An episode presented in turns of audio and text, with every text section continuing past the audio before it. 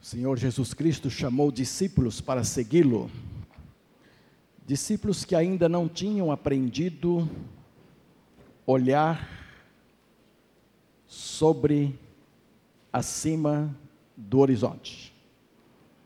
Eram discípulos que até então só olhavam abaixo do horizonte, sub-horizonte. Olhavam para baixo. E Jesus queria muito que esses discípulos aprendessem como olhar para cima, como olhar acima do horizonte. E então, uma vez, Jesus diz assim para eles: Vocês não dizem que daqui a quatro meses haverá colheita? Eu lhes digo: levantem os vossos olhos. E a minha, a minha Bíblia diz: abram os olhos e vejam os campos. Eles estão maduros para a colheita. Aquele que colhe já recebe o seu salário e colhe fruto para a vida eterna, de forma que se alegram juntos o que semeia e o que colhe. Eu li João 4, depois da conversa com a samaritana. Jesus pega aqueles discípulos que voltaram da cidade, está conversando com ele. E o fruto estava ali, a samaritana convertida com mais alguns samaritanos com quem ela havia compartilhado Jesus Cristo, e ele disse: Levantem os vossos olhos. Meus amados, o efeito de saber olhar é incrível. Já escutaram história assim? eu bati o olho e disse: Vou casar com essa menina. E casou, meses depois. Já ouviram isso? Já viram esse tipo de coisa? Talvez não seja a melhor coisa. Você pode casar com uma bruxa terrível, se fizer isso. Mas já houve casos de sucesso assim, não? Outros vão fazer uma entrevista, faz a entrevista, olha o chefe, olha tudo, diz assim, quando bati o olho, no, escritório, quando olhei aquela coisa, disse, aqui vai ser meu emprego. E foi. Dentro de algum tempo estava lá, trabalhando. Efeito do primeiro olhar. Na Terra, todos esses olhares podem falhar. E podem falhar redondamente, de modo decepcionante. Viu? Então tenham cuidado. Esse negócio de primeiro olhar. O primeiro olhar também pode te arrastar para o pecado. Bateu o olho e ficou, pecou, foi arrastado. Pode acontecer. Por isso o salmista dizia: coloca uma trave no meu olho, para que eu possa saber onde olhar e como olhar. E outra vez ele diz: fiz um pacto com os meus olhos, para olhar só as coisas puras. E aqui Jesus chama a atenção desses homens: levante os olhos, abram os olhos, vejam.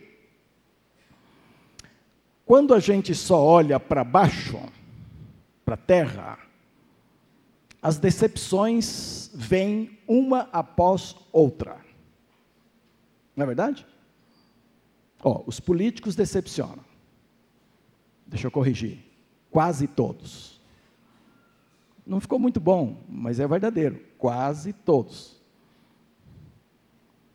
Outros mais puros na linguagem diz assim, com raras exceções. Eu concordo também, fica bem. Com raras exceções, quase todos nos decepcionam. Os patrões decepcionam? Quantos? Quantas vezes os patrões decepcionam? As organizações humanas decepcionam? Quantas vezes? Enquanto a gente estiver olhando para essa coisa rasteira, baixa, vamos ter sempre decepção. E eu correria o risco, mesmo sendo pastor, de dizer: a igreja também decepciona. Ui, eu já estou vendo cabecinhas assim, ó. Com a tristeza no coração, mas concordando. Entendeu? Coração apertado, mas é, igreja também decepciona.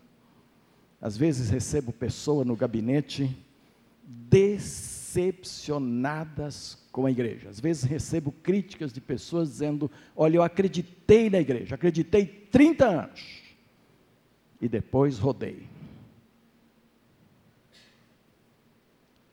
Profetas decepcionam.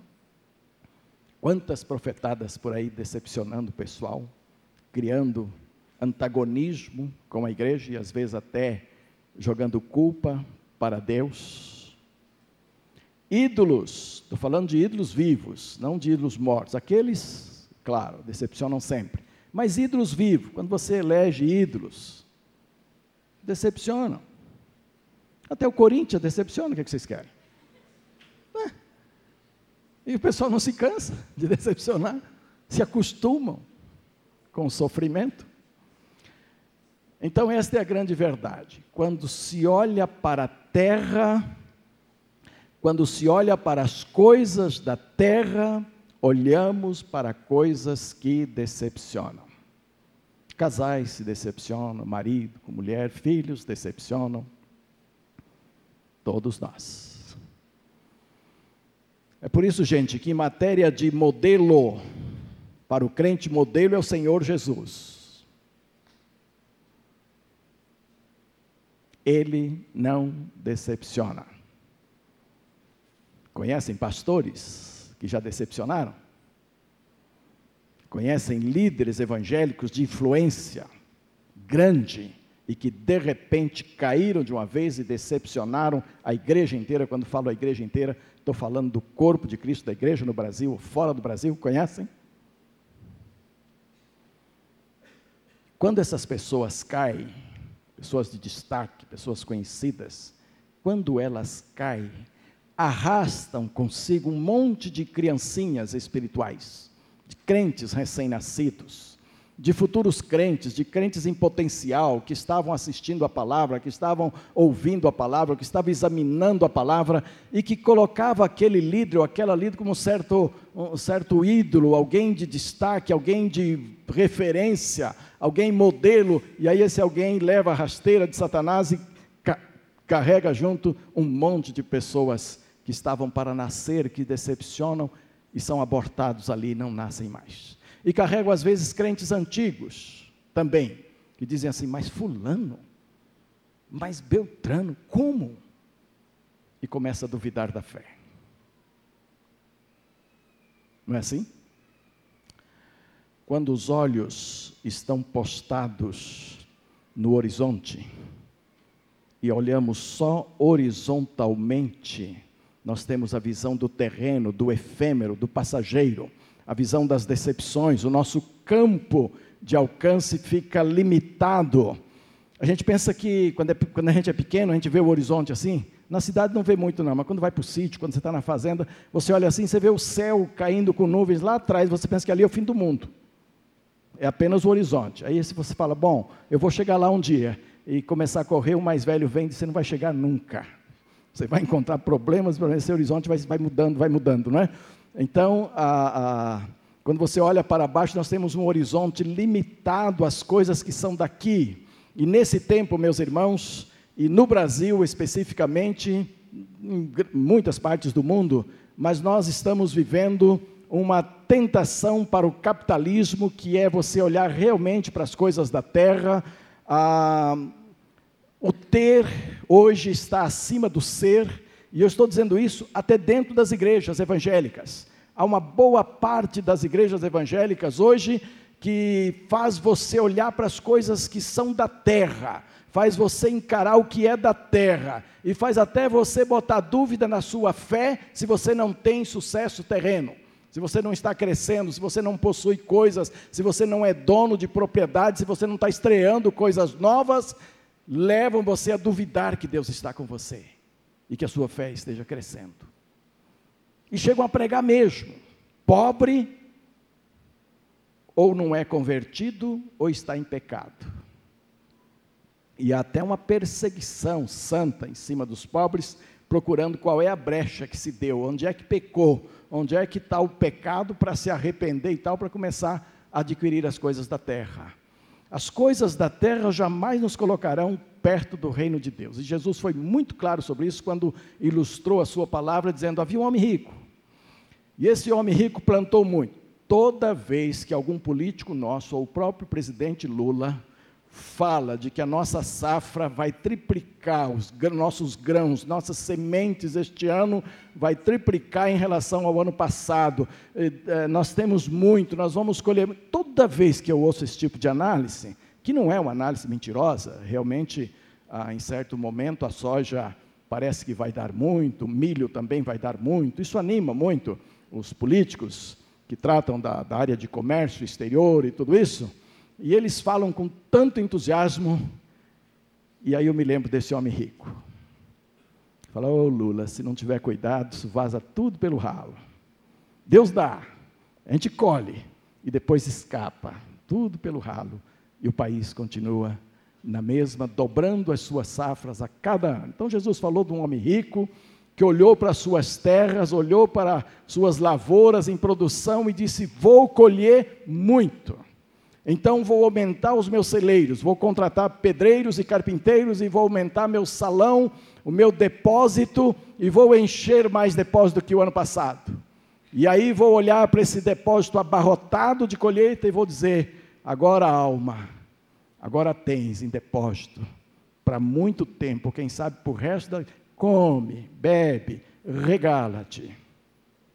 Jesus assim, louco. Se essa noite pedir a tua alma, para onde vai esse depósito todo? Para que serve esse depósito todo? E aí Jesus conclui dizendo que muita gente não sabe ser rica para com Deus. Só penso em riquezas, em bens materiais, em termos de olhos que olham para baixo, que olham no nível do horizonte e que não sai ah, deste nível. Né? Ah, não há mal nenhum em ter as coisas. Eu, quando olho para a terceira igreja, quando olho para irmãos da terceira igreja, estando aqui já quase há 19 anos, eu vejo que Deus tem multiplicado os bens de muitos irmãos. E eu louvo a Deus por isso. E torço muito para que outros cresçam também. Você não precisa ficar no lugar que você está. Você pode crescer, você deve crescer. Só que você não deve nunca confiar neste crescimento. Rico para com Deus é aquele homem que faz da riqueza sua serva. Rico para com Deus é aquele homem que não confia naquilo que possui, Rico para com Deus é aquele homem que coloca Deus acima dos seus bens. Rico para com Deus é aquele homem que coloca os seus bens a serviço de Deus, à disposição de Deus. Esse é o rico. Rico para com Deus é aquele homem que inclui o reino de Deus em tudo quanto ele possui, não importa qual o grau que ele possui. Se você tem menos, você vai dar menos. E pode ser que para Deus você esteja dando mais. Foi assim o caso da viúva. Se você tem mais, você vai dar mais. E o dízimo é extremamente justiceiro nesse sentido, por ser um percentual que expressa então a capacidade de cada um, igualando a todos nós. E as ofertas então vêm conforme Deus coloca no nosso coração. Mas a, o grande problema aqui, Jesus queria dos seus discípulos, é que eles aprendessem a olhar para Deus, aprendessem a levantar os olhos, de modo que olhos levantados para Deus se tornasse um modo de vida. O crente precisa viver neste mundo olhando para cima, olhando para as coisas que estão em cima e nunca pregando os seus olhos às coisas da terra e querendo viver das coisas que são da terra. Quando saímos do nível abaixo do horizonte e voltamos para o nível horizontal, ocorre o seguinte: pelo menos a gente vê os campos na distância que o horizonte nos permite. Ah, é uma visão crescente próprio, das necessidades do homem, também a visão da extensão do campo com as suas urgências e a visão do que nós estamos fazendo em relação ao que Deus pediu que nós fizéssemos. A igreja precisa avaliar sempre o que ela está fazendo, não do ponto de vista apenas dos resultados. Está dando resultado, está dando certo, ótimo. Mas foi isso que o Senhor pediu? Estamos crescendo dentro daquilo que o Senhor pediu que fizéssemos? Esse é o parâmetro para avaliarmos as coisas. E, naturalmente, não avançaremos além do que os nossos olhos possam ver. Enquanto não permitirmos aos nossos olhos ver o que Deus quer fazer conosco e através de nós, nós não chegaremos além da nossa visão. Por isso Jesus falou: levantem os olhos. Levantem e abram os olhos para perceber os campos, para perceber as necessidades, para perceber tudo que está aí diante de vocês. O Salmo 121 Começa assim: elevo os meus olhos para os montes. De onde me virá o socorro? Meu socorro vem do Senhor que fez o céu e a terra. E aí segue mostrando as bênçãos que vêm para aqueles que são capazes de levantar os seus olhos acima do horizonte, acima do pico dos montes.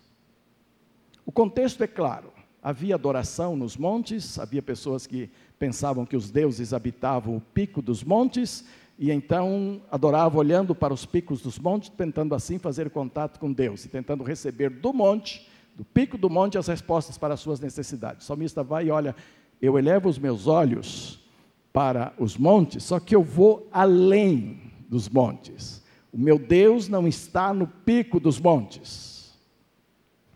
Há muita gente hoje que adora nos montes, não há nada errado de você sair e adorar nos montes, não tem nada errado.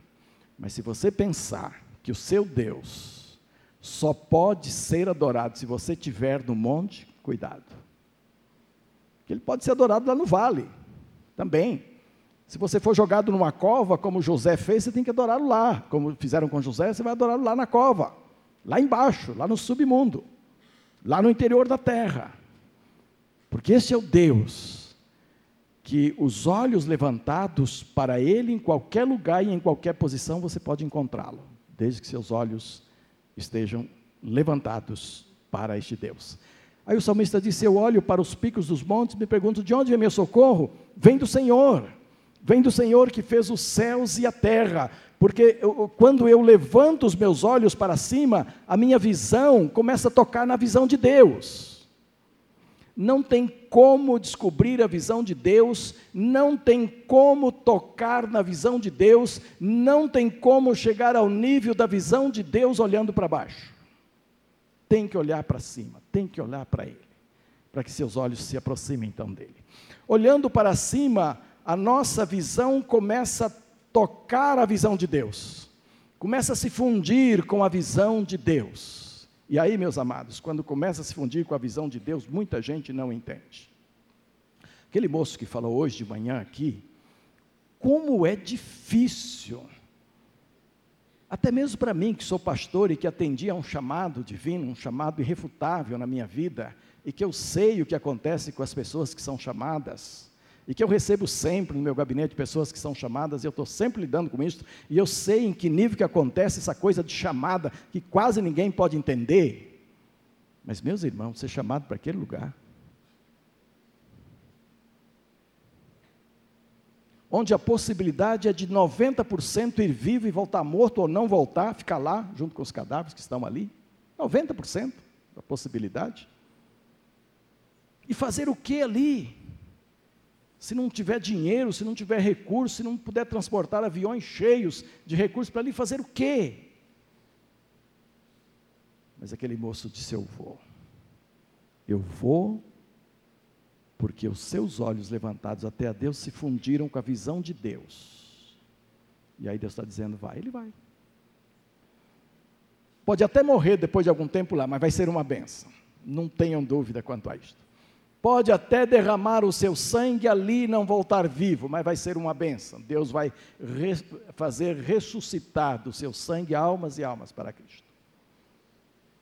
E aquela oração para Deus transformar aquele país, o Sudão, num povo que vem enaltecer a Deus, somente com os olhos muito levantados para cima dos montes, lá na presença de Deus, é que esta visão pode se fundir com a visão de Deus. Acima dos montes, a nossa visão sobre o reino vai acima do trivial. Às vezes a igreja fica só no trivial. E para mandar um missionário é uma coisa muito difícil, porque vai além do trivial. Não. Se a nossa visão for levantada para Deus, isso vai acontecer cada vez mais. E vai acontecer de forma que a visão da igreja começa a se enquadrar na visão do Senhor, e então Deus vai fazer muitas coisas que nós nem imaginamos ainda, como diz Provérbios. Sabe? Às vezes, a nossa visão terrena se coloca diante da visão espiritual e empana a visão espiritual. Não estou falando de pecado, não. Todo pecado empana mesmo. Todo pecado se coloca como trave na frente. Mas às vezes a própria, a própria visão terreal, a visão da terra, sem incluir pecado, apenas o fato de olhar para baixo impede que você perceba as coisas no nível espiritual, perceba as coisas do ponto de vista de Deus. Querem ver? Agora sim, eu queria que vocês olhassem comigo. Segundo livro dos Reis. Segundo livro dos Reis, capítulo 6. Segundo livro dos Reis, capítulo 6, versos 15, 16 e 17. Estou ouvindo o barulhinho santo das folhas. As folhas não são santas, mas o barulhinho é. Porque você está indo lá, você está achando lá, entendeu? É aquele barulhinho do exercício da palavra de Deus, vocês indo lá e buscando a palavra. Então note lá, eu estou em 2 Reis, capítulo 6, verso 15. O servo do homem de Deus levantou-se bem cedo pela manhã e quando saiu, viu que uma tropa com cavalos e carros de guerra havia cercado a cidade. Então ele exclamou: Ah, meu senhor, o que faremos? Quem era este moço? Servo do homem de Deus, discípulo do profeta, homem que vivia com alguém que tinha seus olhos levantados para Deus, homem que servia ao profeta, Eliseu. E ele voltou. Eu posso ver esse sujeito chegando para Eliseu com as pernas bambas, tremendo, com joelhos trôpegos. Ah, meu Senhor, tu não imaginas. O monte está cheio de carros, está cheio de cavaleiros, gente forte, estão cheio de armas. Que faremos? Estamos perdidos. Como é que o homem de Deus agiu? Veja agora o verso 16. O profeta respondeu: não tenha medo. Aqueles que estão conosco são mais numerosos do que eles. Onde estavam os olhos do profeta? Em Deus. Lá em cima, no nível de Deus. Onde estavam os olhos do menino, do rapaz, do servo? Embaixo. Olhando ali o povo, olhando ali o exército sírio, o exército da Síria veio para cercar a cidade. Aí o que faz o homem de Deus? Verso 17. E Eliseu orou: Senhor, abre os olhos dele para que veja. Então o Senhor abriu os olhos do rapaz, que olhou e viu as colinas cheias de cavalos e carro de fogo ao redor de Eliseu. A Bíblia diz, meus irmãos, que o anjo do Senhor acampa-se ao redor daqueles que o temem às vezes não vemos, porque queremos ver com os olhos da carne, queremos ver com os olhos físicos, e não é para ver com os olhos físicos, é para acreditar com os olhos da fé. Você está cercado por anjos do Senhor que são guardiões de nossas vidas. Mas aquele moço precisava ver, e então o profeta ora: Senhor, abre os olhos dele para que ele veja. E ele olha de novo para as colinas, e ele vê carros muito mais fortes, muito mais poderosos, carros de fogo, cercando a vida de Eliseu. E então aí esse moço pôde crer, não é? E esta oração de Eliseu, na verdade, é aquilo que chamamos de, de batalha espiritual. Eliseu sabia que Deus tinha colocado uma multidão de anjos ali cercando e que ia proteger e que aquele povo ia se dar mal naquela perseguição. Mas é, quem não tivesse no nível desta fé de Eliseu não podia ver isto. E aquele moço não estava vendo isso e por isso ele estava extremamente temeroso do que ia acontecer. Ganhar almas para o Senhor, quando estamos na visão do Senhor, passa a ser povoar os céus. Tem gente que pensa que ganhar almas é trazer mais um para a igreja, é colocar mais um aqui no banco, é trazer mais. De fato, se é, termina nisso também. E é bom que ele ganho para Jesus, venha para a igreja. É aqui o lugar que ele vai crescer, é aqui que se reúne o corpo de Cristo. É na igreja mesmo que ele deve estar. Mas é muito mais do que isto. Ganhar almas para o Senhor Jesus é povoar os céus. Mas é mais do que isso também. Ganhar almas para o Senhor é despovoar o inferno. Porque cada pessoa que é ganha para Jesus iria para o inferno. E quando você traz essa pessoa para Jesus, você está tirando essa pessoa que iria para o inferno e está transferindo para o reino da luz, diz a palavra de Deus. Mas para isso é preciso que os olhos sejam levantados até onde está Deus. Ofertar passa a ser investir recursos materiais em galardões eternos. Tem gente que vai ofertar um sacrifício. Conheço pessoas, já atendi casos de confissões de pessoas que lá em casa ia ofertar e quando foi preparar o cheque, o coração reclamou doeu. Quando eu fui adolescente, meu pastor pregava assim: doe, doe, doe, no sentido de doação, verbo doar. Doe até doer. Ele brincava assim, entendeu? Tem gente que dói logo, não doa nada, já está doendo o coração, entendeu? E retira, não dá, né? Ao passo que entregar para o Senhor, investir na obra, é realmente você, não é aquela coisa arrastada, aquela coisa sacrificial, aquela coisa louca que vai lhe fazer falta e você pensa no sapato que você vai deixar de comprar, ou no vestido que você vai deixar de ter, ou no almoço importante que você gosta de fazer sempre e, e, e te parece um sacrifício louco fazer isto.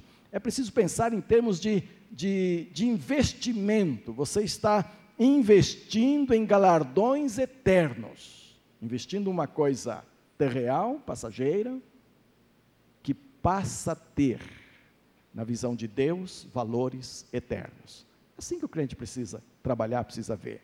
Então você passa a ver e a considerar os recursos de Deus a favor do reino do Senhor. Eu queria desafiar a todos nós hoje. Nossa igreja está num período de transição muito sério. Nós estamos em transição em várias áreas da nossa vida. A nossa equipe ministerial é relativamente nova, foi reformada recentemente, isso é uma transição. Estamos para ir para a nova sede definitivamente daqui dois meses e pouco, isto é, uma outra transição no nosso meio.